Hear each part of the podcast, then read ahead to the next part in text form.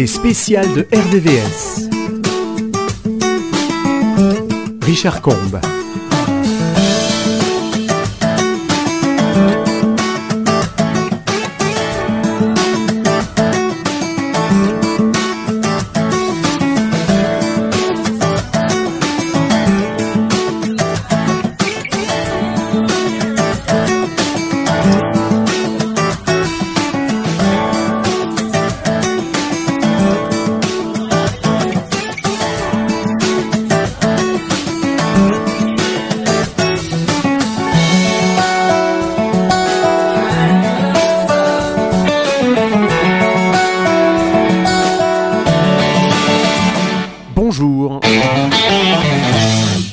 Heureux de vous retrouver pour les spéciales de RVVS. C'est le samedi après-midi, c'est à 15h et nous y rencontrons toujours des gens passionnants.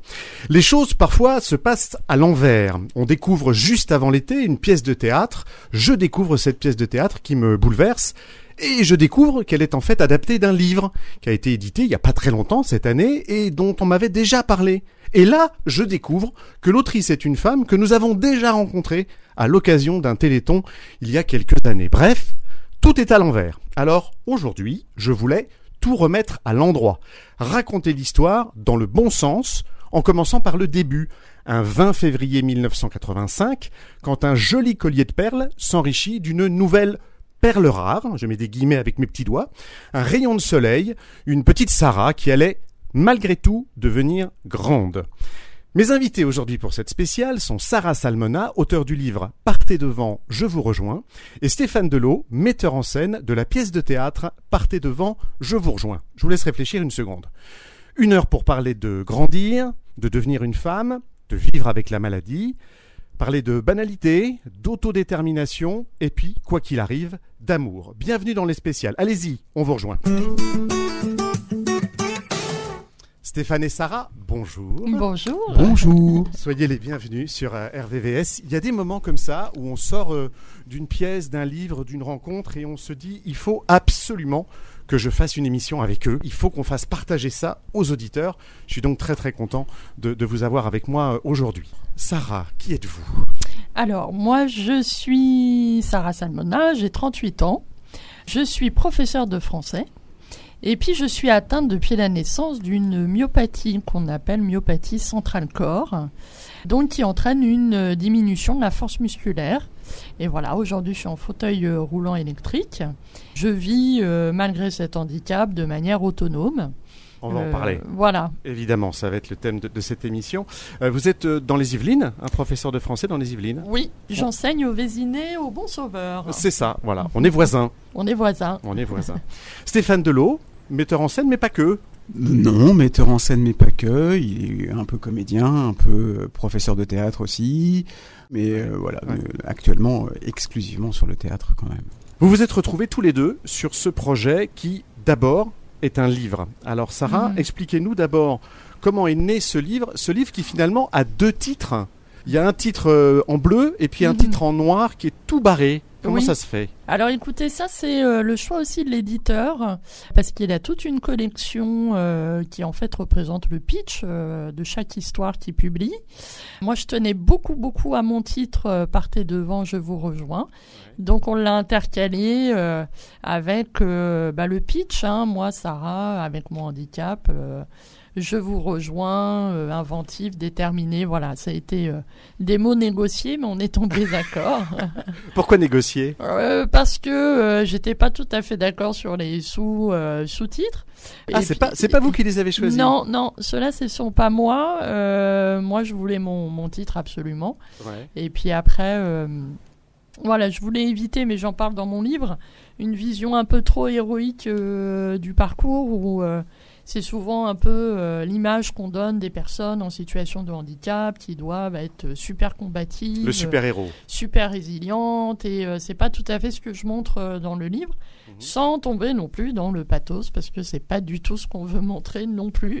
Ah oui, on est très très loin du pathos, et dans le livre et dans la pièce de théâtre euh, d'ailleurs. Euh, Alors, l'envie d'écrire ce livre, on dit qu'écrire est une thérapie, on dit plein de choses comme ça un peu banales. Est-ce que c'est vrai finalement? Ben, je vais pas démentir, hein. moi j'ai commencé à écrire euh, à un moment donné de, la- de ma vie ou bah, fin de l'adolescence. Alors fin de l'adolescence, c'est euh, beaucoup de crises, beaucoup de recherches, de quête de soi. Et l'écriture m'a accompagné à un moment clé, déterminant, où aussi il était question de prendre mon indépendance. hein, parce Oui. qu'à 18, 20 ans, euh, voilà, on commence à partir de chez soi et à se demander bah, comment je vais faire avec mon handicap. Et euh, ça a généré beaucoup d'angoisse. Et puis l'écriture a été un moyen d'exprimer euh, ce que j'avais longtemps gardé pour moi. Parce que euh, je voulais surtout pas mettre au devant de la scène, euh, tiens c'est rigolo ce que je dis, Oui, euh, le handicap. je crois que c'est fait quand même. Ouais, je crois que c'est fait quand même. Bon, il va falloir que je réfléchisse en thérapie à ça. il y a eu un, ben, un parcours euh, et des décisions à prendre à ce moment-là qui étaient cruciales. Et donc l'écriture m'a permis de renouer avec ce que je voulais euh, cacher. Mhm. Et puis j'ai écrit pendant 18 ans. Alors vous voyez, c'est c'est pas venu du jour au lendemain. Donc j'ai écrit par petites touches. Alors c'est ça, c'est pas un journal, c'est pas Non. un roman, mais ça a été écrit un peu comme un journal en fait. Oui, parce que euh, en fait, je suis intervenue à diverses occasions pour parler du handicap, pour témoigner sur des thèmes en particulier, euh, l'école, la famille, le travail, la vie affective. euh. Et après, j'ai compilé tous ces petits articles qui avaient été publiés dans des dans des revues euh, un peu plus spécifiques au, liées au handicap, et que j'en ai fait un, un récit. Et donc, c'est vraiment le récit de ma petite enfance jusqu'à mes 36-37 ans où je raconte tout ce parcours, euh, avec comme ligne directrice la quête de d'indépendance, euh, d'identité, euh, avec le prisme du handicap, mais comment il va falloir à un moment donné renouer avec lui pour aussi s'en défaire, parce que il faut trouver euh, qui on est malgré le handicap et que ça fasse pas une, une espèce de barrière ou de miroir qui serait pas ressemblant à ce qu'on veut être.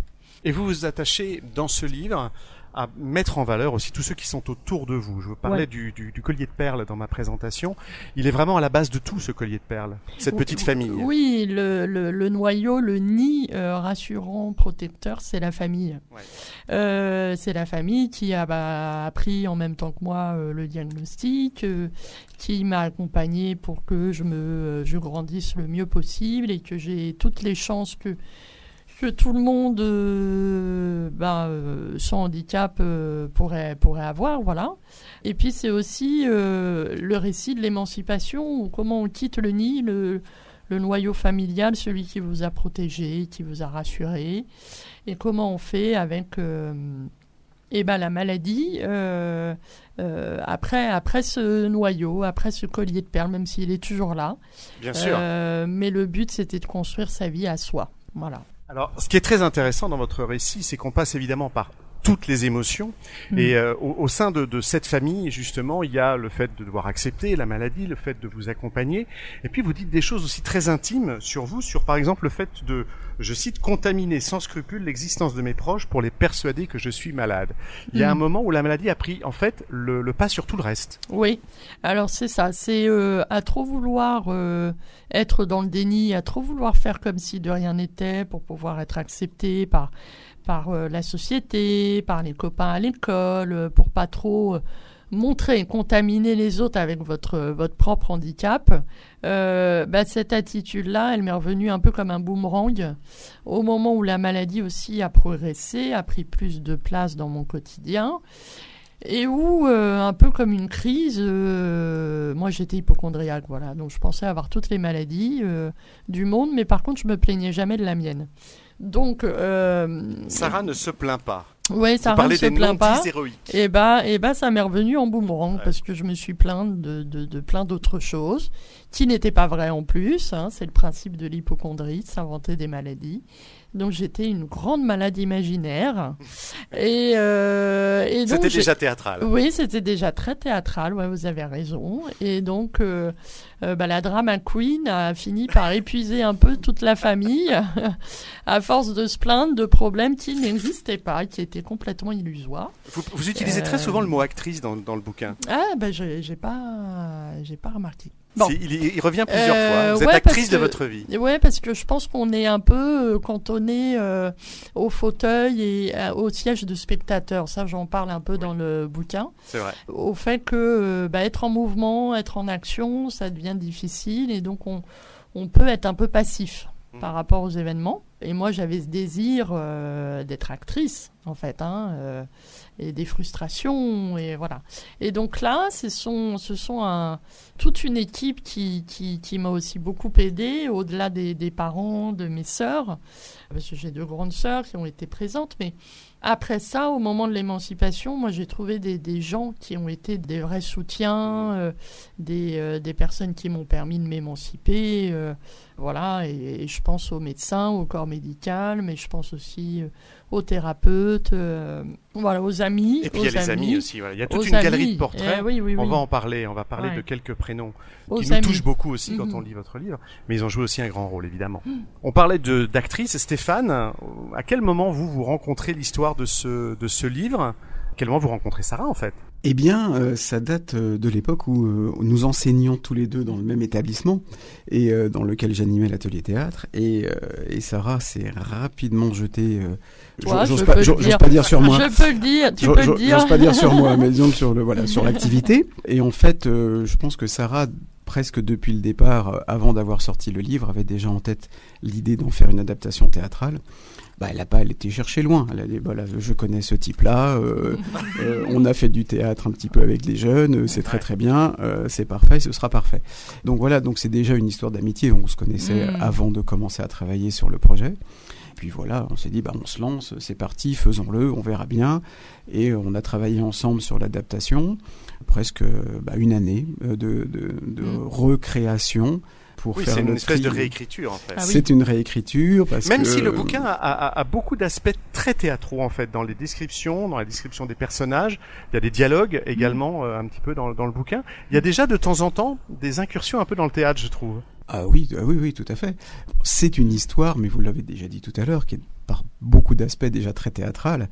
Donc de ce point de vue-là, c'était pas très très difficile euh, d'imaginer euh, comment euh, rendre sur scène certains passages, certaines certains moments clés de l'existence, et puis de voir comment organiser le récit autour de ces moments-là.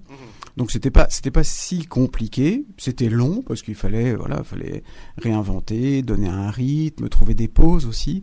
Ça c'était important parce qu'il y avait quand même la, la contrainte aussi euh, de ne pas laisser Sarah seule parler sur scène pendant, Pendant une heure quart. oui, Ça c'était pas possible. Euh, donc voilà, c'est toute toute une construction, euh, Mm. l'idée d'un musicien qui soit sur scène avec elle, qui du coup devienne également comédien et interprète tout un tas de personnages. Ouais. Euh, voilà, tout ça, ça s'est imaginé petit à petit. Hein, C'était pas un postulat de base. Euh, dans la première version, Sarah était seule en scène et elle commençait en faisant une chorégraphie sur un tube de Beyoncé. Et on n'a pas du tout gardé cette version. Quel dommage Il y a des images au moins, j'espère. Ah, non, pas même pas. tout. On n'a pas travaillé ça du tout. hein, C'est un scandale. Non, C'est non. un scandale. J'aurais- adoré voir ça. Alors c'est vrai que vous êtes trois euh, sur scène, hein, Mm. l'adaptation théâtrale évidemment.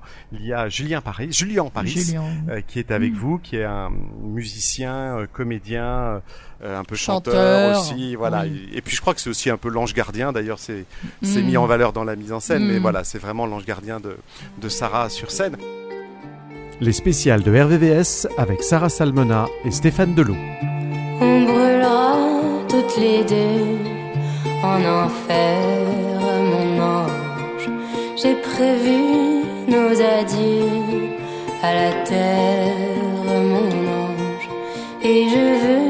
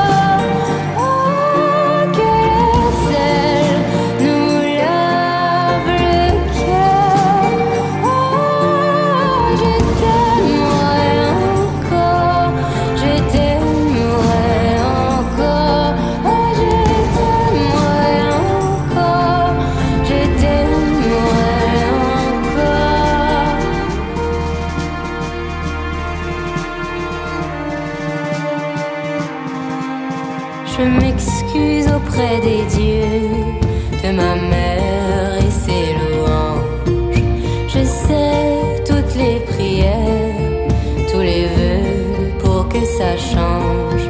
Mais je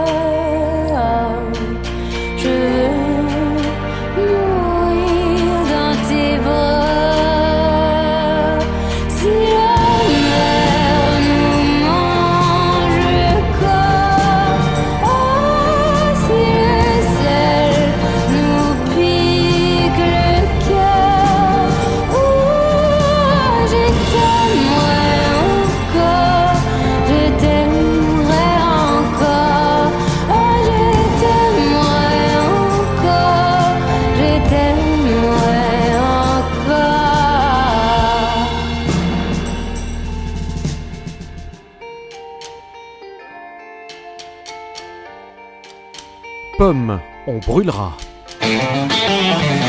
Pour euh, que les auditeurs comprennent bien, on va être très pragmatique, euh, parce qu'évidemment dans votre spectacle et dans votre livre, il y a l'épisode du transport.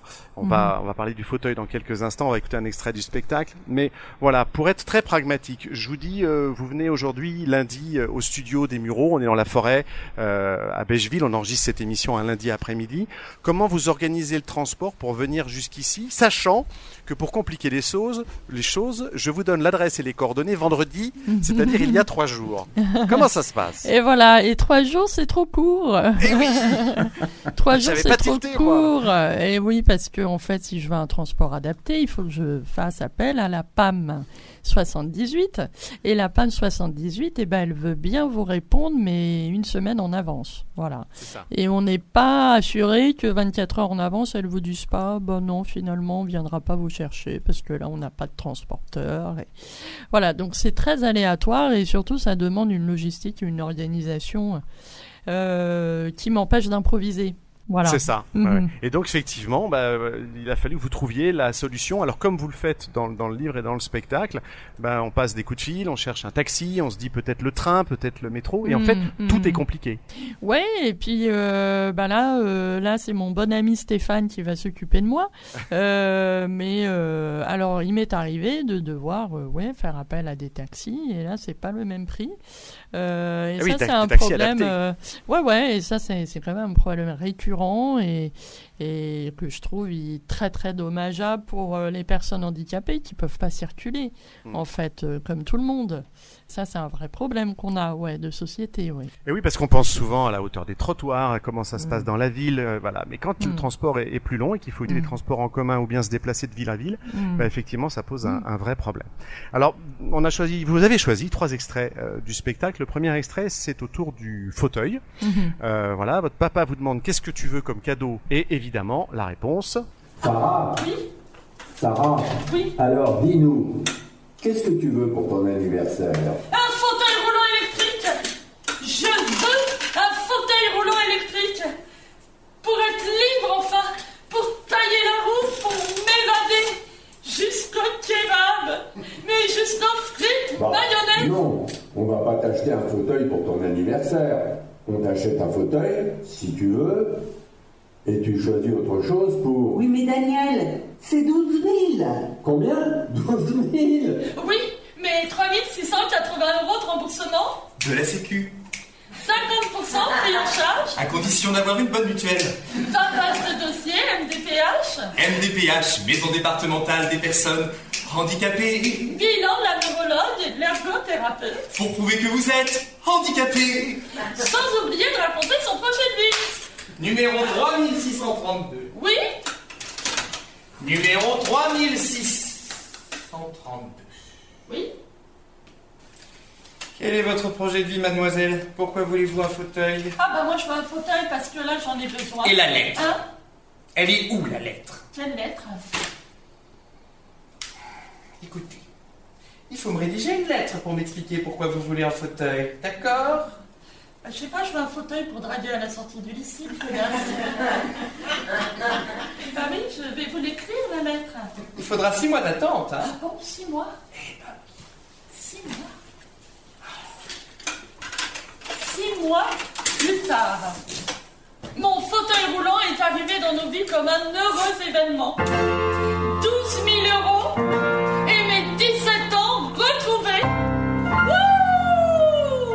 Vous le présentez comme une fête, ce fauteuil, euh, quand il arrive. Est-ce que véritablement, c'est une fête quand il arrive? Mais oui, parce que euh, ça, c'est une idée euh, souvent préconçue des gens qui associent le fauteuil à euh, beaucoup de malheur ou à la dégradation de la maladie et donc à une situation qui paraît plus dramatique qu'avant. Euh, et en fait, c'est pas le cas. Et souvent, même pour les personnes atteintes de maladies euh, musculaires, euh, le passage en fauteuil est, est un peu appréhendé. Et en fait, on voit pas tout le bénéfice et tout le gain euh, en termes d'énergie, d'autonomie. euh, euh, et d'appropriation, de réappropriation du corps et de ses désirs en fait, parce que euh, vraiment le, le manque de mobilité, c'est euh, mettre de côté euh, ses envies. Euh, et le fauteuil, moi, ça a été euh, eh ben, la porte ouverte à, à l'aventure, euh, à la mobilité. euh, ça a été beaucoup de soulagement aussi parce que je me forçais à, physiquement hein, à essayer de tenir le rythme. Et Ouais. ça, c'était très compliqué et ça demande, en fait, ça impose une surcharge mentale, euh, pas possible, dont on n'a pas besoin. Oui, c'est ça. Vous nous expliquez que le fauteuil, c'est pas le début de la fin, c'est plutôt Au le contraire. début d'autre chose. Oui, oui, d'autres choses, et puis de beaucoup, beaucoup d'autres choses. Voilà, des choses qu'on n'aurait pas pu faire avant. Euh, et, euh, et, et avec un fauteuil, bah ouais, on retrouve euh, ce qu'on peut faire avec nos jambes. Euh, alors, à condition que les transports en commun soient adaptés, mais, C'est ça. mais sinon. Il faut euh, accueillir le fauteuil dans le véhicule, et ça, ouais, c'est pas si mais simple. sinon, voilà, sinon, euh, le monde serait parfait, mais euh, bon. Alors il y a quelque chose qui est très voilà très émouvant dans votre livre, c'est qu'au moment où vous parlez de ce fauteuil, vous parlez d'une de ces perles, de ce Mm. collier. Je plonge mon regard dans celui de ma grand-mère qui, Mm. comme moi, a besoin d'aide pour se relever d'une chaise. Mhm. En fait, le, le premier regard qui vous fait penser à ce fauteuil, est-ce que c'est pas elle finalement? Ben oui, parce que euh, je m'associais beaucoup à ma grand-mère, parce qu'on avait les mêmes difficultés physiques. Euh, et donc j'avais un peu l'impression de, de vivre comme une personne âgée, euh, bien confortable dans mon nid, euh, et à pas trop vouloir sortir. Tu périras par les genoux comme les chevaux. c'est ce qu'on répétait, c'est ce que ma grand-mère me répétait tout le temps. Mm. Et donc finalement, ça fait un électrochoc ce genre de petite phrase parce que euh, bah non, euh, j'avais pas 87 ans, euh, j'en avais 17 et que je voulais avoir une vie de jeune fille de 17 ans. Donc la solution qu'on m'a proposée, elle était, elle était mieux qu'une canne, mieux qu'une béquille. Bien sûr. Voilà, et donc, oui, c'est un peu troublant quand on est ado et qu'on se voit euh, avec un corps, euh, un corps euh, vieilli, euh, Avec en- les mêmes besoins que sa grand-mère. en avec les mêmes besoins que ma grand-mère. Ouais. ouais. Mais Mhm. beaucoup d'amour dans l'histoire, ce qui fait que ça arrange quand même oui, pas mal oui, les oui, choses. oui, mais oui. Alors, pour rester sur ce fauteuil, Stéphane, comment on fait? Pardon, la question est peut-être complètement ridicule, mais je me sens de la poser. Comment on fait pour mettre en scène un fauteuil électrique? Euh, quand on est euh, voilà euh, dans des petits théâtres Alors, je parle pas de l'accessibilité parce que ça, je pense qu'on pourrait faire une émission complète là-dessus. Et à chaque fois que vous jouez, vous y êtes évidemment euh, confronté parce que on a, on a travaillé sur l'accessibilité du public, mais on n'a pas travaillé sur l'accessibilité des comédiens au plateau. Et ça, ce sera une vraie question à poser. Comment vous avez fait pour mettre en scène un fauteuil euh, électrique roulant? Eh bien, euh, en fait, la question s'est pas véritablement posée. C'est-à-dire que le- la question se pose pas de dire tiens, on met en scène une personne euh, dans un fauteuil roulant électrique, on met en scène une personne, et puis en l'occurrence deux personnes, puisque du coup elle est accompagnée avec son de son pianiste. Euh, non, c'est un, c'est effectivement une fausse. C'est pas une, c'est un peu une fausse question. C'est-à-dire que le, le Je m'en doutais un peu. le, voilà, c'est-à-dire que le, le- la, la question c'est c'est vraiment pas posée comme ça. C'est euh, à partir du moment où on fait de la mise en scène, eh bien on met en scène des personnes et puis ces personnes ont toutes des caractéristiques et, et il faut prendre en compte toutes ces caractéristiques pour euh, révéler euh, le meilleur de, de ce qu'on veut montrer, pour euh, être au plus près du sujet, pour être au plus près de de la mise en scène, de ce qu'on veut montrer, de, des sensations, des émotions qu'on veut faire partager. Et, euh, et en fait, euh, non, ça a été assez facile là aussi. hein. Je- ça fait trois fois, deux fois que je dis que c'est trop facile ce projet, mais euh, On va finir par le croire. on va finir par le croire. Mais euh, la, la grande crainte de, de Sarah, ça pouvait être la, voilà, le- la crédibilité. Je, je vais sur scène, je raconte ma vie. Il faut, faut, bon, voilà, faut, faut pas se tromper, quoi. Je peux, je peux pas me planter. Et, euh, et de mon côté, la facilité, c'était, de toute façon, Sarah, quand tu es sur scène, tu ne peux pas ne pas être crédible, puisque tu, tu interprètes ton propre personnage, tu es toi-même, tu es sur scène, tu es en fauteuil, et voilà, le public euh, voit en direct, et c'est très difficile d'imaginer qu'il y ait des erreurs euh, dans l'interprétation, ça, c'était pas possible. Donc, euh, donc non, donc on a beaucoup travaillé, euh, Cela dit, Euh, on a sur- beaucoup travaillé l'interprétation. on a Attention, beaucoup hein. travaillé les intentions, Oui. Mm. euh, c'est-à-dire que Sarah n'interprète pas un personnage, mais elle se replonge dans tout un tas de phases de son existence, depuis euh, la petite fille jusqu'à la jeune femme Oui, adulte. bien Donc sûr. il faut aussi bien sûr re- retrouver peut-être le, le ton à chaque fois, mais Mais de toute façon, elle est d'abord comédienne à partir du moment où Voilà. on est sur scène. Voilà, c'est- ça n'est plus la prof, ça n'est plus euh, l'auteur Mhm. du bouquin. Mhm. Évidemment, on dit toujours que les profs sont déjà un petit peu sur scène euh, avec un public Ouais, devant eux mais toute la journée, pas être mais prof parce qu'il m'a souvent fait le, la remarque. Attention, c'est un peu trop professeur. Eh oui, c'est ça, euh, voilà. Le ton, ouais. il faut quand même s'en détacher. il faut Voilà, quand même s'en ouais, détacher. ouais, ouais. Mais pour, pour y revenir, euh, on, on a, on, on s'est tous dit en sortant de la pièce que euh, ce fauteuil permettait en fait une scénographie et une chorégraphie Mm. qui n'est pas possible quand on ne l'a pas. Et il y a Mhm. quelque chose qui finalement est totalement incroyable dans ce spectacle, c'est que le fauteuil devient une espèce de personnage Mm. avec qui vous dansez pendant tout le spectacle et vos déplacements sont euh, complètement chorégraphiés. absolument, euh, on a tout réfléchi euh, en fonction des, des- des possibilités de déplacement, mais aussi euh, dans l'idée de créer des images, donc de créer des, des images et des mouvements. Hmm. Alors euh, évidemment, comme, vous le disiez, comme vous le disiez, en fait, les, les mouvements du fauteuil sont des mouvements non habituels sur une scène, Tout à fait. Mais d'autant plus spectaculaires, enfin d'autant plus intéressants et puis différents et qui interpellent euh, peut-être, mais, effectivement, on, on les a réfléchis euh, comme on réfléchit une, une chorégraphie. euh, Et avec des petits détails, vous l'entendez dans les extraits, vous y ferez attention dans les deux extraits à, à venir du spectacle. On entend le petit cliquetis, on entend euh, le Oui. moteur, euh, voilà. On mais c'est- un- les roues qui grincent. Voilà, oui, alors ça, ça, en vrai, ça fait partie de l'histoire. si on pouvait les virer, les petits bruits, euh, nous, ça En nous vrai, irait ça bien. nous en fait, hein. ouais. Ouais, J'en ai enlevé deux trois, j'avoue, au, au montage, mais euh, non, non, pas tant que ça en fait. Ça fait partie ouais. du, ça fait partie du spectacle Ah, ça fait partie du fauteuil. Ça fait partie du fauteuil, mais le fauteuil commence à avoir un peu d'âge aussi. Oui, il y a ça aussi. euh, oui, il y a ça aussi. donc oui. il a des petits problèmes de roulement, mais euh, Il- il Voilà. commence à, ouais, il commence à jouer aussi sa star, le fauteuil, rouillé, en fait. Ça. Un peu rouillé. Parlons respiration, parce que le théâtre, c'est euh, évidemment un texte à lire, avec, à dire, pardon, enfin à lire d'abord, à apprendre ensuite et à Mm. dire donc, Mm. avec une respiration particulière. C'est Mm. une grande partie du métier de comédien, Stéphane ne me contre- contredira pas. Et vous, vous avez un, appareil, Oui. une aide respiratoire Ben oui. pendant le spectacle. Comment vous avez géré ça? Ben, c'était ma grande angoisse euh, au départ, c'est est-ce que je vais y arriver parce que euh, j'ai une petite capacité respiratoire et une toute petite voix, si bien que même à l'école, je, je parle en classe avec un micro. Euh, Là-dessus, la chance aussi que j'ai eue, hein, c'est que j'ai un traitement depuis deux ans maintenant, euh, grâce euh, à la recherche et, euh, et, et aux dons euh, du Téléthon. On a- en parlera tout à on l'heure. en parlera, mais voilà, moi j'ai un traitement qui m'a redonné, euh, bah, je suis passé de 38% de capacité respi à 60%. C'est énorme. Et c'est énorme, voilà. Euh, et donc sans ça, je pense que ça aurait été difficile. Mais on a aussi, on avait aussi prévu dans la mise en scène des temps de pause Mm. où je pourrais reprendre mon souffle à l'aide d'un appareil respi euh, qui remplace la force musculaire en fait, qui fait défaut. Et, euh, et c'était des petites pauses au départ qu'on avait vraiment réfléchi euh, et qui nous a permis d'ailleurs d'avoir des dessins d'animation euh, superbes. Mais c'est ça, oui, je voulais en venir là. C'est qu'en fait, vous avez oui. fait de, de, de cette, euh, entre De cette guillemets, petite faiblesse et contrainte, Mhm. une force du spectacle. Oui. puisqu'au moment où vous reprenez votre souffle, et nous Mhm. aussi un petit peu d'ailleurs, hein, de Mhm. temps en temps dans le spectacle, eh bien il y a les créations, alors je ne veux pas me tromper, c'est Marine Laclotte, Mhm. qui a fait une vraie petite bande dessinée, enfin des, des dessins animés. Très beau. oui. au- Qui sont, qui sont absolument magnifiques et qui représentent un petit peu votre ce que vous pensez euh, Ouais, ouais, c'est un peu euh, votre l'image conscience intérieure, oui, c'est oui. l'image intérieure voilà absolument Mhm. vous avez construit ça de telle manière qu'on ne vous voit pas utiliser cette machine Ouais, enfin, on me, je me cache pas non plus, mais à ce moment-là, c'est vrai qu'il y a la, la vidéo et le dessin qui passent. Moi, j'ai mon appareil, euh, un petit tuyau avec un bec euh, respirateur, euh, voilà, qui me permet de, de regonfler les poumons euh, trois, quatre fois de suite. Et puis, c'est reparti pour la scène suivante.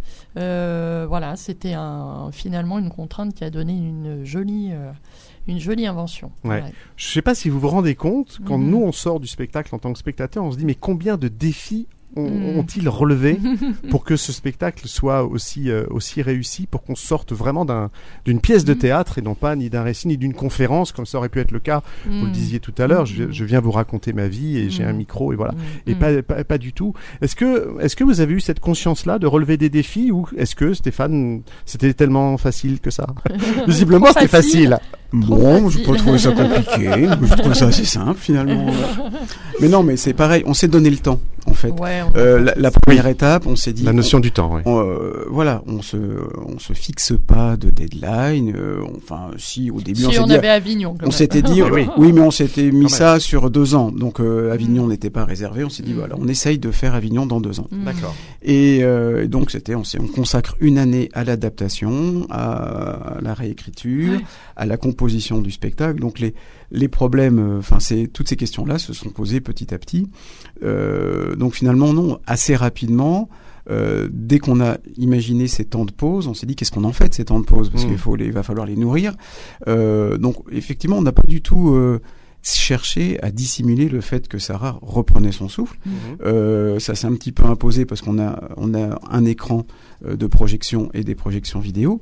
Euh, mais en fait, euh, si on regarde Sarah, on la voit très bien euh, utiliser son appareil. Il n'y a pas de il y avait pas de volonté de, de Le dissimuler. C'était Mm. voilà, ça fait partie intégrante du spectacle et l'appareil fait partie intégrante du, du spectacle. En tout cas, voilà, les créations de, de Marine sont vraiment euh, Mm. superbes. Elles sont d'une très très grande poésie. Ce sont des, Mm. des- presque des traits de crayon. Enfin voilà, c'est euh, c'est un dessin très simple, Ouais. mais en même temps empreint vraiment d'une d'une très grande poésie. On repart dans un autre extrait de, de votre spectacle et cette fois-ci, on va aller dans un bureau qui est tout au fond d'un couloir. C'est où? C'est à la Salpêtrière Oui, c'est à la Pitié-Salpêtrière, à l'Institut de myologie, C'est ça. où je rencontre pour la première fois, euh, après mes 18 ans, euh, une psychologue, parce qu'avant, on m'en avait pas proposé, et ça a été euh, une chance. Au lieu de m'envoyer chez un cardiologue, on m'envoie chez une psychologue. Et quel âge avez-vous, Sarah? J'ai 20 ans. 20 ans? Vous devez en avoir des choses à me raconter. Oui, alors, euh, bon, euh, en fait, euh, euh, globalement, ça va. Vous savez, vous pouvez tout me dire. Bon, bah, j'ai peur de mourir. Ah. Voilà. Je pense nuit et jour à la peine capitale, à l'arrêt cardiaque. Et vous, vous allez me dire que tout ça n'a pas de sens. Vous allez lever les yeux au ciel, me demander d'arrêter de pleurer, de, de- de bien vouloir réfléchir une seconde. Non. Non? Et si je lui disais tout Vous savez, je suis un casse-croûte. Je suis une tête de banane. Je suis celle qui rapporte les bonnes notes à la maison. Mais il n'y a pas assez de bonnes notes pour me combler. Je suis celle qui porte la vie des autres parce que la mienne, elle se vit qu'à moitié. Je suis. Ce que vous êtes surtout, Sarah, Oui. c'est une femme. Mais vous parlez de qui là De vous, Sarah. Ah non Ah non, non, non, non, non, ah non Oh là non Non, non Non, non, moi je ne suis pas une femme, non, non Non, non, moi je suis l'enfant sage. Je suis l'ami fidèle. La bonne élève en français. Non, je joue à être une femme comme les petites filles qui chaussent les talons de leur mère. D'ailleurs, euh, je me suis jamais vue comme une femme. Personne ne m'a jamais vue comme une femme. Aucun homme ne m'a jamais vue comme une femme. Alors si, euh, parfois, il y a des hommes qui s'arrêtent dans la rue et qui me touchent la tête. Je sais pas pourquoi. Comme si j'allais les bénir ou une connerie du genre, vous voyez Non, non, moi je suis une tête sans corps. Je suis une sacrée sainte vierge des temps modernes. Voilà, c'est moi ça.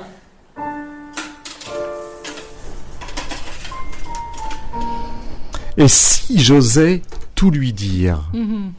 C'est c'est comme ça que démarre ce paragraphe. C'est quoi une bonne psy? J'ai l'impression que la vôtre, elle avait un petit talent quand même. Ouais, elle avait un sacré talent. Il y a quelque chose de, de magique euh, en elle. Je pense que je me suis sentie écoutée. Voilà, pour la première fois de ma vie, euh, moi qui étais dans mes crises d'hypochondrie, j'ai pas eu quelqu'un, enfin j'ai pas eu un mur qui me dit mais ma pauvre fille t'es en train de délirer complètement. Ouais. Donc déjà, ça a été une main tendue euh, rassurante. Et puis ensuite, euh, bah, elle est allée droit dans le vif du sujet. hein, euh, elle connaissait bien son métier, elle suivait des patients atteints de, de, de maladies euh, neuromusculaires et elle était tout à fait pertinente. Donc Mhm. Donc, donc elle a ouvert les portes que j'arrivais pas à ouvrir et puis en fait elle m'a dit tout est possible. C'est ça. C'est ça la clé. Elle m'a dit tu veux cette vie? Et ben tu l'auras. Ce qui est extraordinaire, c'est c'est que Mm. tout s'est passé par petites phrases, vous le dites dans le, Mm. dans le livre, tout à coup elle vous pique avec Mhm. une petite phrase sur l'autonomie, sur euh, partir de chez les parents, sur... Et c'est des petites choses qu'elle Ouais. laisse germer en vous en fait. Oui oui exact. Euh, non non elle n'était pas injonctive en disant bon alors en plan d'action tu fais ça puis ça. ça. puis ça C'est ça, il n'y avait pas d'ordre. Non, non, non, non. euh, Il n'y avait pas d'ordre. Il y avait. Euh, bah, moi aussi, je lui ai fait euh, énormément confiance.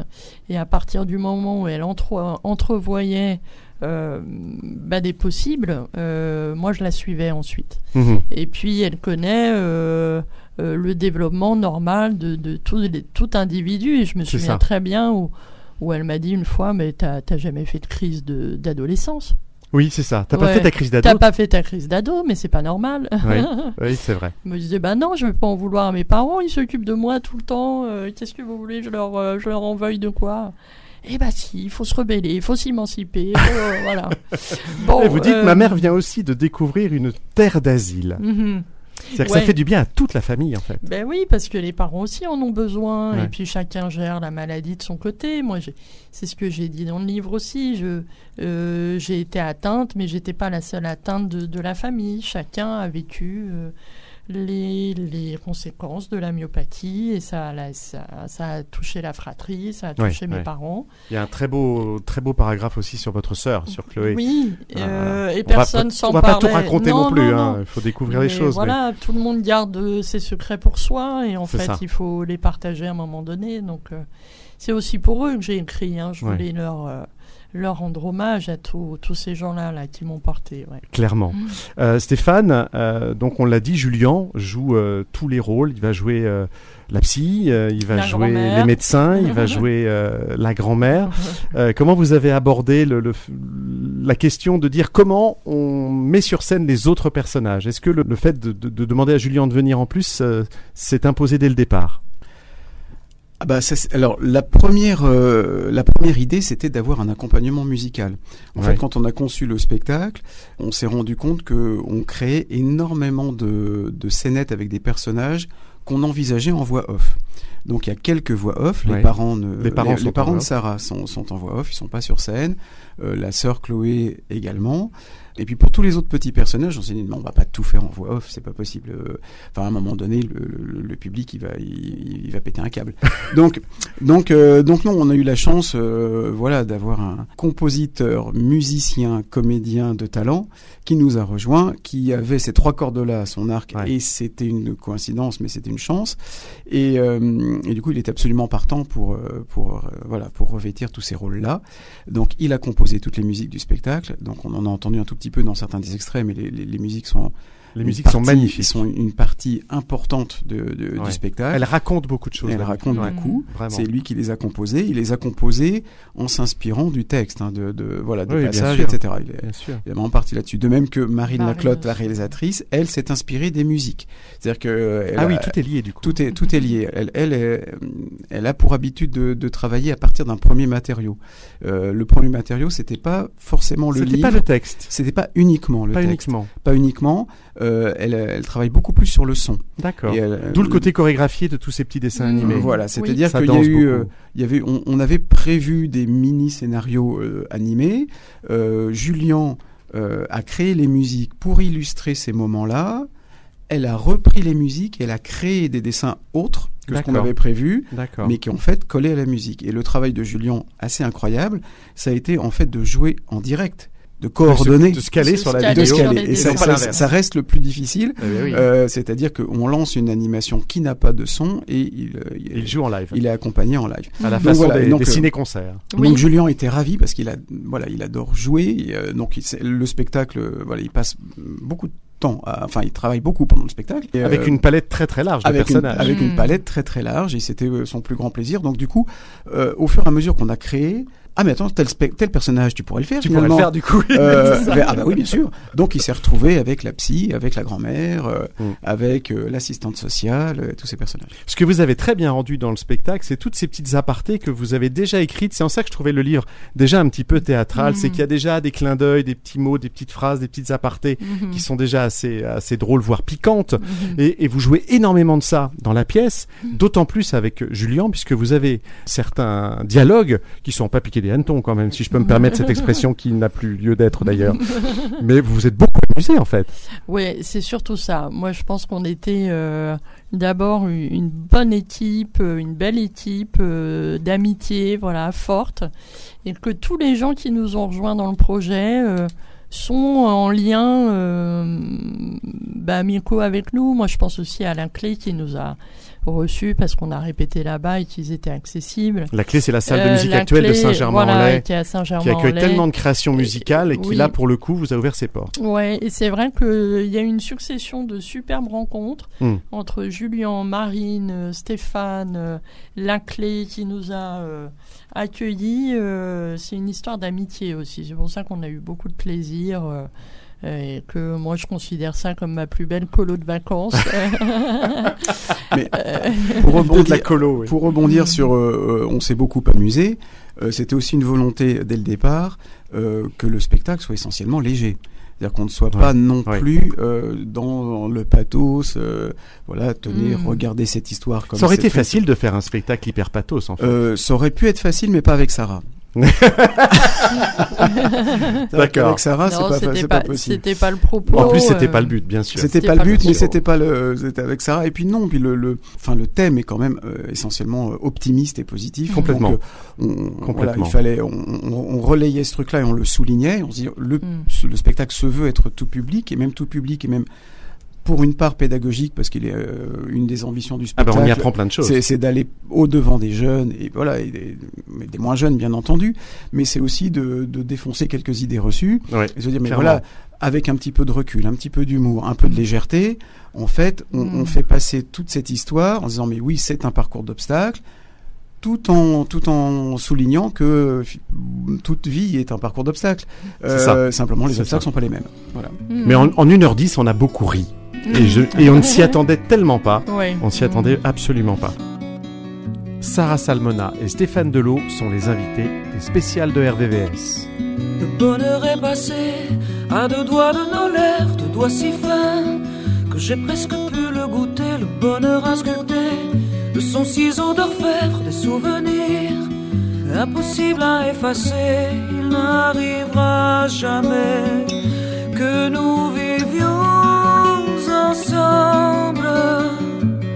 Mais maintenant, je sais à quoi le bonheur ressemble, à quoi le bonheur ressemble. Le bonheur a passé comme passe une fièvre, six jours au lit. Et les symptômes avaient cessé, toi tu t'es installé. Doucement dans mon rêve, je suis guéri.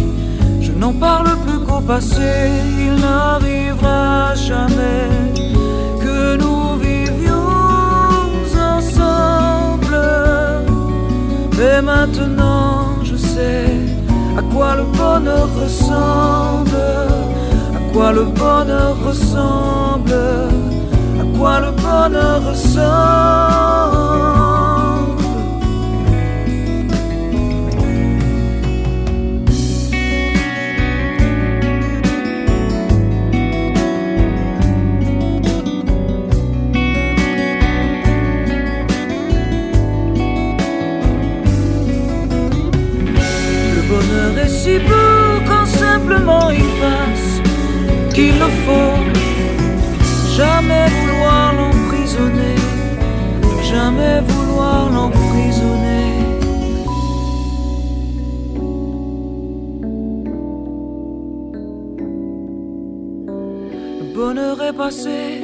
À deux doigts de nos lèvres, deux doigts si fins que j'ai presque pu le goûter. Le bonheur a sculpté de son ciseau d'orfèvre des souvenirs impossibles à effacer. Il n'arrivera jamais que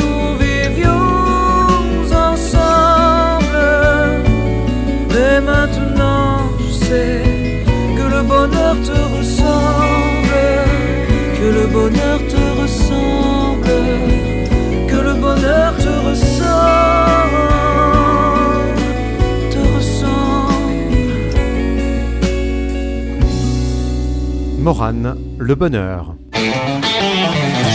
Avant d'écouter le troisième extrait et, de partir là effectivement sur le thème de l'autonomie, je voudrais juste vous donner quelques prénoms Mhm. euh, de, ce, de ce livre et que vous puissiez en une, en une phrase Mhm. me dire un petit peu qui sont et surtout ce qu'ils vous ont apporté. Julie par exemple.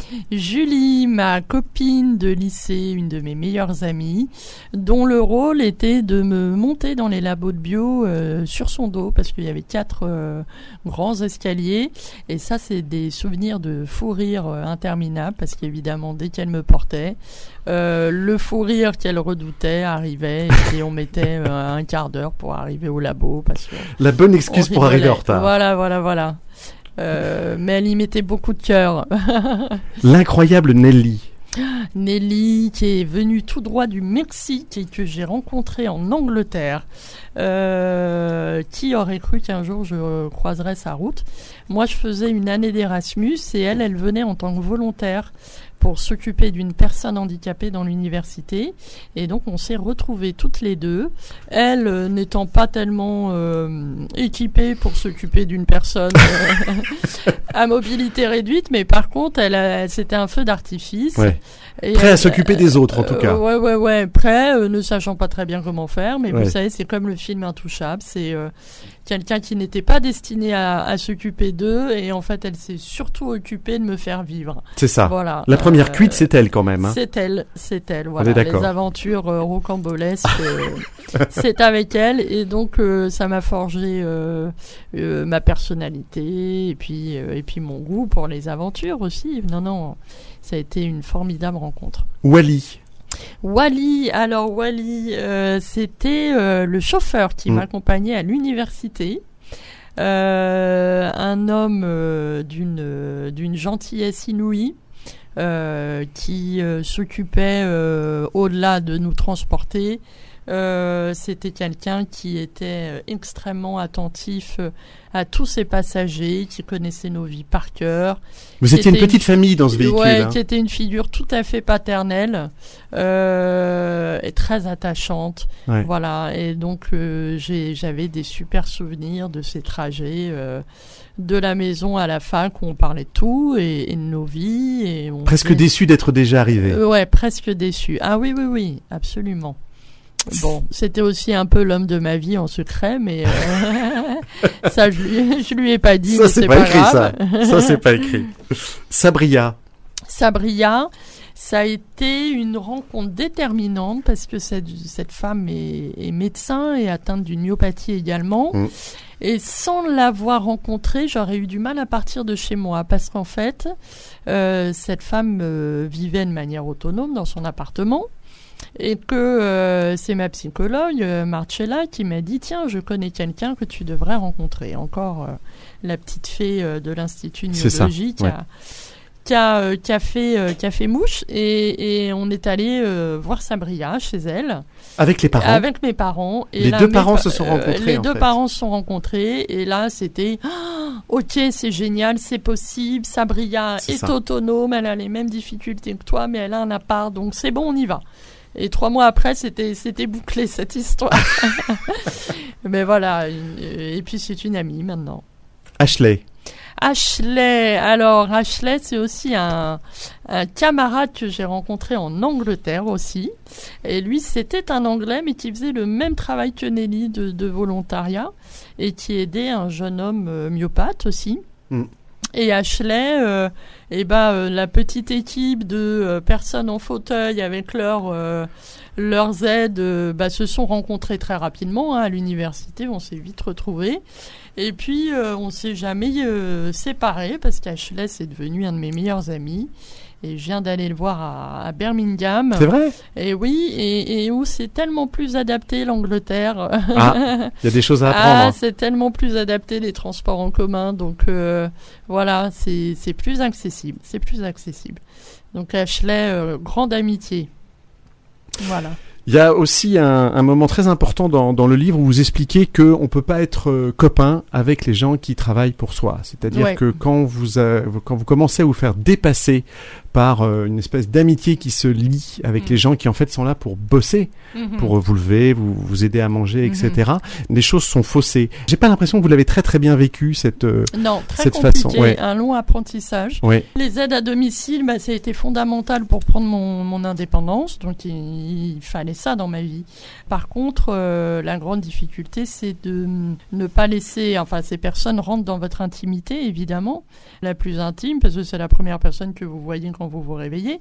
Et finalement, il va falloir quand même réussir à créer euh, la distance nécessaire pour que euh, eh bien vous restiez euh, euh, l'employeur et l'employé. C'est-à-dire que s'il y a une amitié qui se crée, s'il y a trop de liens, ensuite les barrières sont, sont trop floues. Bah, D'abord, moi j'avais cette tendance à me sentir un peu trop redevable de tout ce que les autres faisaient pour moi. Puis il fallait bien que je me dise, bah non, mais c'est aussi leur travail et qu'il faut garder une certaine distance parce que peut y avoir une forme de voilà, de d'intrusion au bout d'un moment, hein, qui peut être euh, dans la parole. Et donc, il faut toujours bien, bien garder ses distances quand même. Et ça, c'est Mm. un apprentissage qui se fait. Alors on repart sur le spectacle avec cette fois-ci euh, tout le chapitre sur euh, l'autonomie Ouais. et sur cette petite liste qu'il va falloir faire au Mhm. moment de savoir comment faire pour habiter chez soi. Écoutez bien, c'est c'est un moment très très important du livre et du spectacle. Numéro 3632. Oui, Numéro 3632. oui, Numéro 3632 oui. Eh bah, faut le dire. Bah, j'ai dit. Alors, si vous voulez vraiment quitter le domicile de vos parents, il faut vous adresser à la MDPH hein, pour faire une demande de PCH, aide humaine et éventuellement aide technique pour l'aménagement du domicile. D'accord D'accord. Alors, Évidemment, vous avez aussi le droit à l'AAH, mais cette allocation n'est pas suffisante pour payer un loyer. Va falloir faire une demande de HLM. D'accord D'accord. Ah, vous travaillez? Oui. Vous avez fait une demande de RQTH Ah non. Bah non. Eh ben, il faut l'avoir. Ah bon? Anticipez, mademoiselle. Parce qu'il faut six mois avant que votre dossier ne soit validé. Ah oui, c'est vrai. D'accord D'accord. Bon. Je procède désormais à l'évaluation de vos besoins pour vous attribuer une aide à votre domicile. Êtes-vous autonome pour l'habillage? Euh, c'est difficile pour le bas, mais pour le haut, ça va. Enfin, enfiler un pull, un t-shirt, ça va? Oui. Bon, donc je note autonome pour le haut, pas pour le bas. Et mademoiselle n'est ni raide ni en surpoids. Pour la douche. Euh, j'ai du mal à y rentrer, à en sortir toute seule. Donc autonome pour la toilette. Non, non, j'ai du mal à y rentrer dans la Oui, oui. J'ai compris. Veine. Combien de fois par jour allez-vous aux toilettes? Mais ça dépend. Il me faut un chiffre exact. Ah, je sais pas quoi vous dire. Bon, on va dire 4. 4 Parvenez-vous à porter un verre à votre bouche? Oui, À porter une fourchette à votre bouche? Oui, À couper votre viande? Oui, À ouvrir un yaourt? Oui. Même les yaourts, la laitière Bon, donc autonome pour l'alimentation. Ah non, non, non, attendez, j'ai besoin d'aide pour porter une casserole pleine d'eau. Oui, non, Pour non, non, non, mais non, attendez, dans un placard. On ne prend pas en compte la préparation des repas. Ah bon? Et puis quoi encore? Mais faut tout leur faire dans quel moment on vit, c'est incroyable. Vous leur donnez ça, ils vous prennent ci. Donc, Ghislaine, tu me croiras jamais Alors évidemment, on en sourit parce que vous l'avez mise en scène de cette manière-là, mais le C'est à résultat, peine caricaturé, je vous assure. c'est vrai? Ouais, ouais, non, non, c'est. euh, alors la question sur les toilettes, on me l'a pas posée. Voilà. D'accord. Mais, euh, Mais on la pose mais, souvent. mais Mais elle doit être posée, oui, elle doit Voilà, être posée. mais oui. je, je l'ai, euh, je l'ai pris cet exemple de source sûre euh, d'une personne à qui on a demandé, voilà, combien de fois Combien de fois. Eh oui, forcément, puisqu'il faut vous accompagner, donc euh, ça fait Ouais, partie ouais, ouais, du, ouais, ouais, ouais. ça fait partie du lot. Cette logique impla- implacable conduira le département à m'attribuer 2 heures et 22 minutes 2 heures et 20 minutes Ouais, par jour par jour. pour toute la liste qu'on vient de voir. Voilà. Et donc euh, j'ai bataillé, mais alors le, le système, c'est qu'en fait, il, il compte euh, bah, tous les actes de la vie quotidienne euh, en minutes. Voilà. Ah et oui. puis il les, aj- il les additionne, C'est ça euh, comme si on allait réaliser tout ce qu'on devait faire dans la journée d'un seul coup, euh, d'un seul. voilà. Sauf que vous embauchez pas quelqu'un pour 5 minutes. Euh, et moi, 2 heures et 22 minutes, c'est en gros, déjà je prends une heure et demie le matin pour me préparer, donc j'avais bouffé quasiment ma journée, quoi.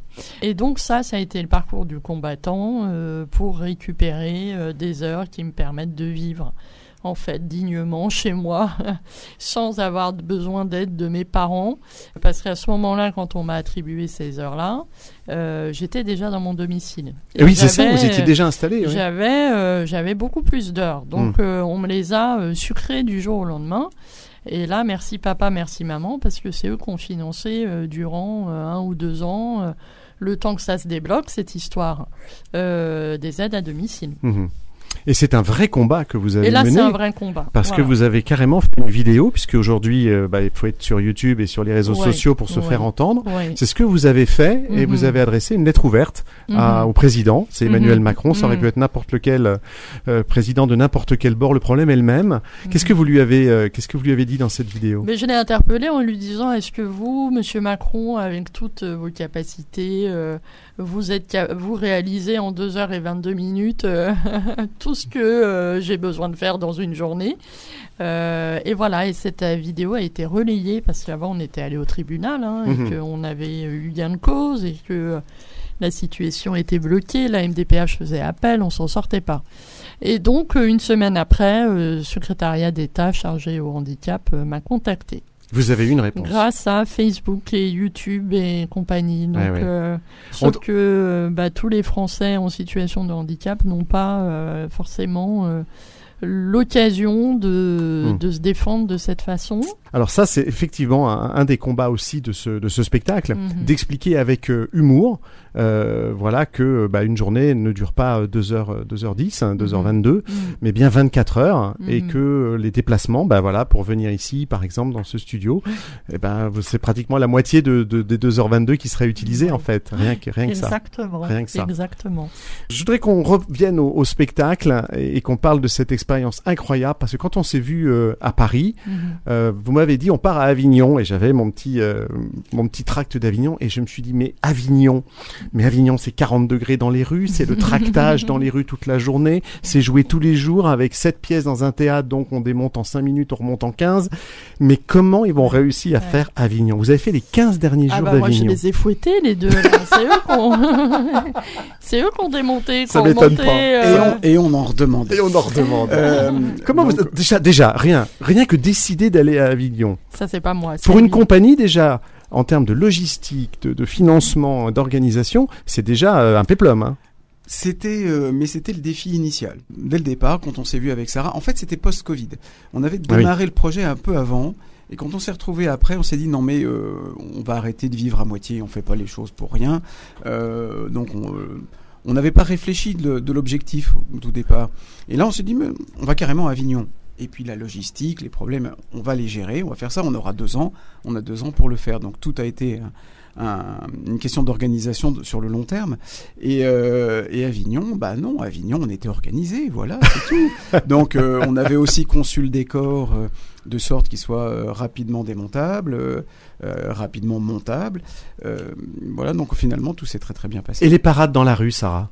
Alors c'était très rigolo. Là j'ai vraiment appris beaucoup de choses. le métier de commercial. Oui, c'est ça, oui, oui, parce que euh, Voilà, quand on joue à euh, Avignon, en fait, on se balade dans les rues avec des Eh tracts, oui, on eh rencontre oui. les gens, Eh oui. et évidemment, l'idée, c'est aussi de discuter avec eux, pas juste de leur filer le tract et qu'ils s'en aillent en courant, Voilà. mais de pouvoir discuter. J'ai l'impression que vous, vous avez eu la possibilité de parler peut-être plus que d'autres comédiens. C'est euh, le spectacle dans le spectacle. Alors, euh, on est parti, enfin moi, hein, je suis partie un petit peu euh, timide, enfin pas timide, mais bon, euh, gentillette, euh, bonjour madame, bonjour monsieur. euh. et puis à la fin, c'était carrément... euh, je leur sautais dessus, quoi. je leur sautais dessus, les pauvres Vous aviez gens. pris de l'assurance. Ouais, ouais, à la fin de la journée, Stéphane me disait, mais en fait, faudrait qu'on joue le soir, parce que là, t'es dans un état de... Ouais. Mais c'était très très drôle à voir. Euh, c'est l'évolution. C'était les, premiers jours, ça démarrait Mm. timide et enfin, c'était. Venez voir mon spectacle. Je joue à telle heure, mais vous allez pas être déçus. et puis si ça vous plaît pas, je vous paye un coup à la sortie. Euh, donc on était euh, vraiment dans une énergie incroyable. Ouais. Et puis les belles rencontres. Euh, les, les rencontres avec des personnes qui alors qui sont euh, plus ou moins sensibilisés, des gens qui, qui connaissaient des personnes qui ou qui avaient de la Oui, famille, qui etc. Et euh, du coup, ça a donné lieu à des à des moments qui prenaient du temps. Donc, on n'était pas dans une efficacité incroyable par rapport à, à- au contact de public à faire venir pour voir le spectacle, mais on a passé des moments délicieux avec des, des gens incroyables qui étaient euh, qui étaient touchés par la démarche de Sarah, qui étaient Mhm. touchés par le spectacle, touchés, amusés, enfin d- divertis, tout ce qu'on peut imaginer, et, euh, et qu'on recroisait dans les rues, et avec Mais lesquels on repapotait une Mais oui, puisque demi-heure. 15 jours au même endroit, forcément, Avignon, c'est pas si grand que ça. Bah, pas- on On fin, finit par retrouver les mêmes dans les On- rues piétonnes, on hein, forcément. on, on a passé, voilà, on a passé euh, beaucoup de temps à recroiser des gens qu'on avait déjà vus, Oui. et avec qui on repartageait. Alors, hormis le fait de pouvoir jouer, du coup, euh, bah, tous les jours le spectacle et donc de le faire grandir, parce que c'est en jouant un spectacle qu'évidemment, il prend de, il prend de l'âge et, et du corps. Qu'est-ce que vous avez appris à- de cette expérience avignonnaise, Sarah? Qu'est-ce que j'ai appris à Avignon? Moi, c'est vrai que c'est c'était le, le moment dans les rues qui, a été le plus formateur aussi pour moi. Bon, le spectacle il a gagné en maturité, c'est sûr. Oui. Euh, mais je regarde le metteur en scène parce que peut-être que lui, il va me dire si j'ai évolué. euh.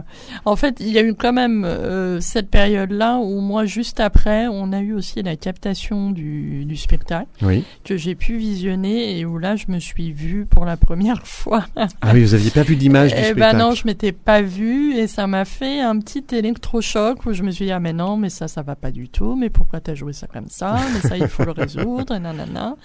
Et voilà. Et tous les retours que me faisait Stéphane je pense que je les ai vraiment intégrés à partir du moment où je me suis vue Mhm. aussi euh, jouer D'accord. Euh, ouais là j'ai pris la casquette du prof Et vous avez même réussi à jouer alors que le, le- le respirateur était en panne. Enfin, c'était c'était Ah les oui, moments de euh, tous les défis à Avignon. Ah ouais, ouais, ouais, ouais. Ah ouais, alors ça, c'était terrible parce que là, la machine se met en branle et le bruit est insupportable. Ça se met à biper pendant tout le spectacle. Ça, ça bip au tout début et là je dis bah il- on va pas pouvoir donc euh, on arrête le pianiste se lève jette la machine dans les coulisses mais on continue de l'entendre parce que le bruit est assourdissant Ah oui, et donc euh, notre ami qui était euh, à l'ouverture euh, la planque dans les toilettes c'est ça hein, qui s'est C'est passé hein. exactement ça qui s'est passé. Euh, comprend qu'il y a un problème, chope la machine et elle l'enferme dans les toilettes et je crois que euh, voilà, elle s'est tue euh, d'épuisement parce Oui, qu'il y avait plus de c'est batterie. Il y avait plus de batterie. Voilà. Mais La plus épuisée des deux, c'était la machine. Ah oui, complètement. Ah oui, non, Incroyable. Mais ça, Sarah- un petit Sarah, moment elle- terrible. oui. Sarah, elle a géré sans aucun problème. hein. Ouais.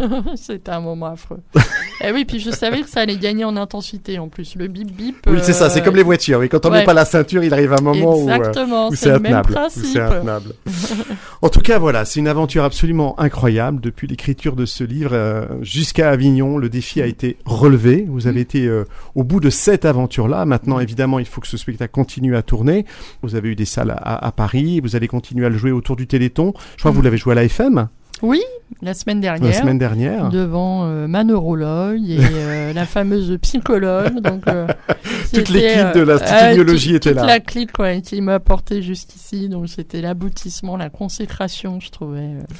Et, et on refait une représentation, euh, là, pour pas spécifiquement Téléthon, mais euh, c'est la semaine prochaine, Hmm. le mercredi 22 novembre, à la clé. Retour à la clé. À la maison. Retour Mm. où Voilà. tout a commencé. Voilà, Mm. mais, euh, mais simplement dans la grande salle, hein, pas dans la petite salle Eh de ouais. répétition dans laquelle on était. Donc, euh, Vous avez goûté au grand plateau, alors maintenant, du coup, euh, Et c'est plus compliqué. Hein. Eh ouais, Ouais, je c'est comprends sympa ça. les gros plateaux. Je hein. comprends ça. Les spéciales de RVVS avec Sarah Salmona et Stéphane Delot.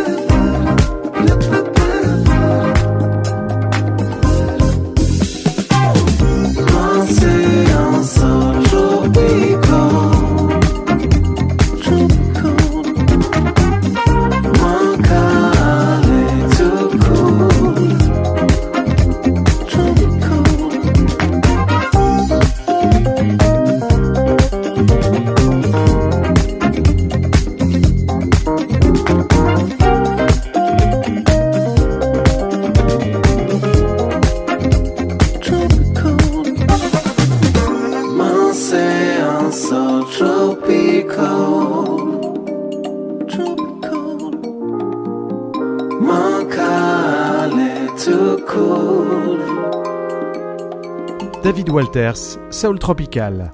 On va accueillir Jean-Jacques de Mézières, euh, qui est très gentiment là, très sage depuis le début de l'émission, qui vous écoute et, et- et c'est avec lui que j'ai découvert le, le spectacle à Paris, coordination Yvelines Ouest du Téléthon. Tu as découvert cette, euh, cette pièce, je sais que toi aussi tu avais beaucoup de choses à, à en dire et tu en es sorti aussi bouleversé que moi. Oui, tout à fait. En fait, euh, la FM, c'est deux missions. C'est la mission guérir et puis c'est la mission aider. Il se trouve que dans la mission aider, il y a un service régional, hein, donc euh, avec Patricia Cordeau, qu'on connaît bien. Et lors de ce qui était appelé un abribus, peu importe le nom, euh, je découvre Sarah et Stéphane qui viennent, ça doit faire il y a, quoi, un an ou un an et demi, cet abribus, hein, et qui viennent présenter leur projet euh, pour, la pièce de Sarah.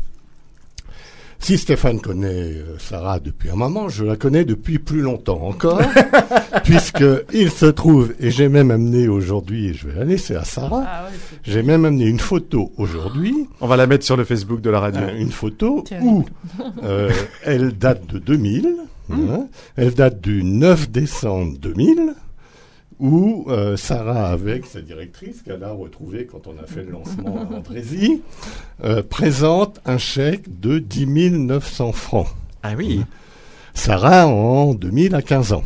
Donc oui. elle est encore euh, élève, Eh ben, enfin oui. étudiante, Mm. etc.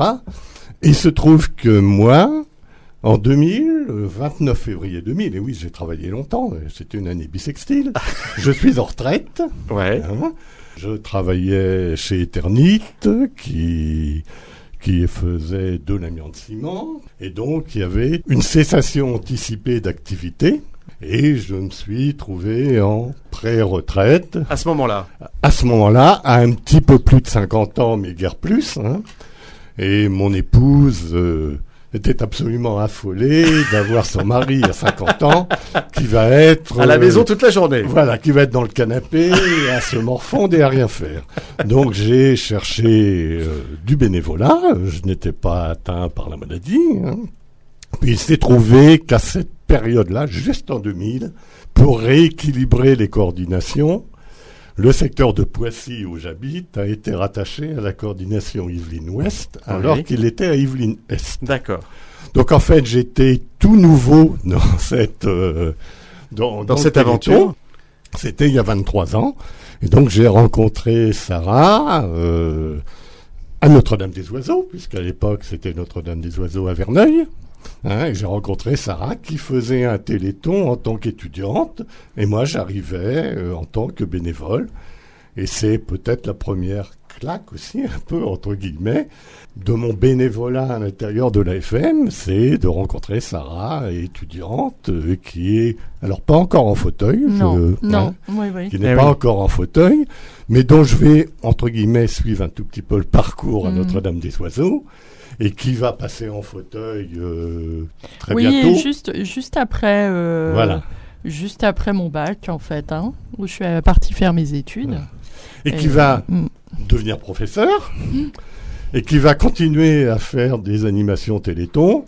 Et je me rappelle avoir couru parce qu'elle faisait des parcours en fauteuil roulant. Ah oui, c'est vrai. Avec et je les me enfants. rappelle avoir couru pour trouver des fauteuils, Ah oui. hein, de façon à ce qu'elle puisse faire son animation avec ses élèves. Eh oui, pour que les élèves testent le, le Ah oui, peut pendant la récré, ils adoraient ça. Ouais. Ils Voilà. ont fait des tours de fauteuil. Et voilà, et ce que ce que c'est qu'être en fauteuil. Bien sûr, ouais, c'est très important. Que ça pose. Il hein. faut le faire dans les animations Téléthon parce que c'est Mm. très important. Et donc, quand je vois Sarah et Stéphane à cet abribus, bah, ça me fait un petit peu tilt. hein, Je reçois un mail dans la minute.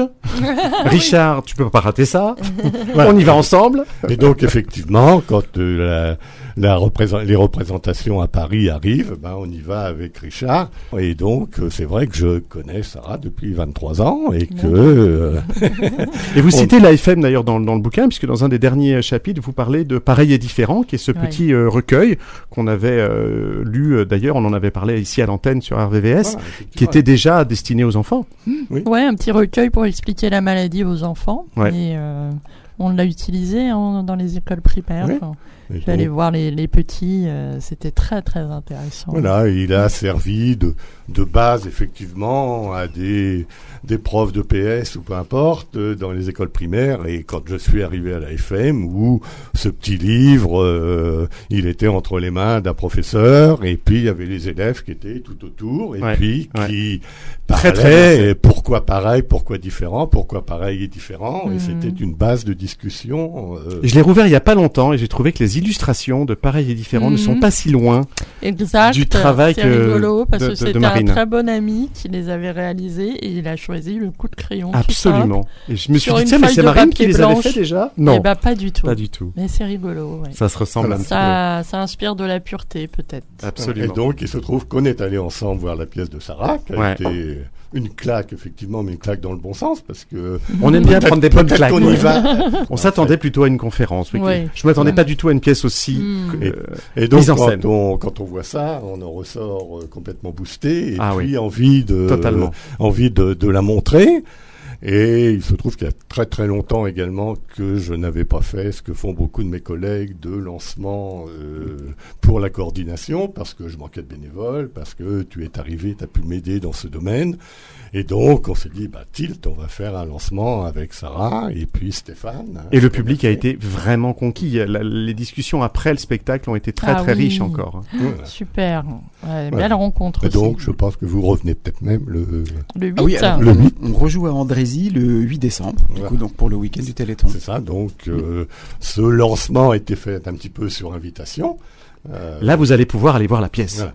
Pour clore un peu l'histoire de rencontre, parce que ça va encore un peu plus loin, c'est que lors du lancement du, du Téléthon, donc à Andrézy, euh, C'était au mois d'octobre dernier. euh, au mois d'octobre dernier, les comédiens de la Tour, donc de Triel, De Triel-sur-Seine. que- qui sont la, la troupe de théâtre de Triel, viennent, je les ai invités, ils viennent, et se rendent compte à cette période, à cette occasion, que Julien Ah a oui. été Ah oui. effectivement comédien, Comédien. amateur vrai. aux comédiens de la Tour qui font le Téléthon des Yvelines depuis euh, Des presque années, 30 des ans, années, oui, depuis oui. presque 30 ans.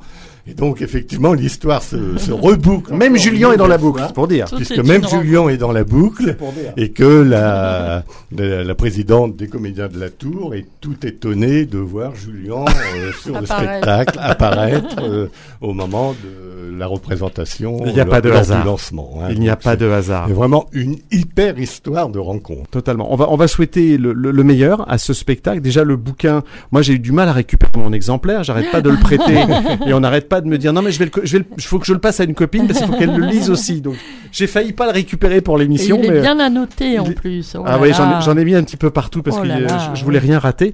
Mais surtout voilà, allez allez chercher ce bouquin. Euh, c'est aux éditions de l'atelier Henri Dougier. Partez devant, je vous rejoins. Récit Mmh. de Sarah Salmona. Et puis si vous voyez cette euh, cette affiche, partez devant, je vous rejoins. euh, le spectacle mise en scène donc par Stéphane Delot avec Julien Paris. Bien précipitez-vous. Alors le 8 décembre peut-être au soir sur le Téléthon à Andrézy, mais il y aura forcément euh, plein d'autres dates. En tout cas, je, je vous le souhaite. Euh, Qu'est-ce qu'on peut d'ailleurs euh, souhaiter pour euh, pour la suite? Est-ce que vous avez d'autres projets, d'autres envies, ou est-ce que là déjà il y a une bonne étape de passer là? Ben moi j'ai envie d'aller dans les écoles. Ouais. Voilà, j'ai envie de voir les collégiens, les lycéens. Moi je vois des élèves tous les jours, ils sont hyper sensibilisés facilement au handicap.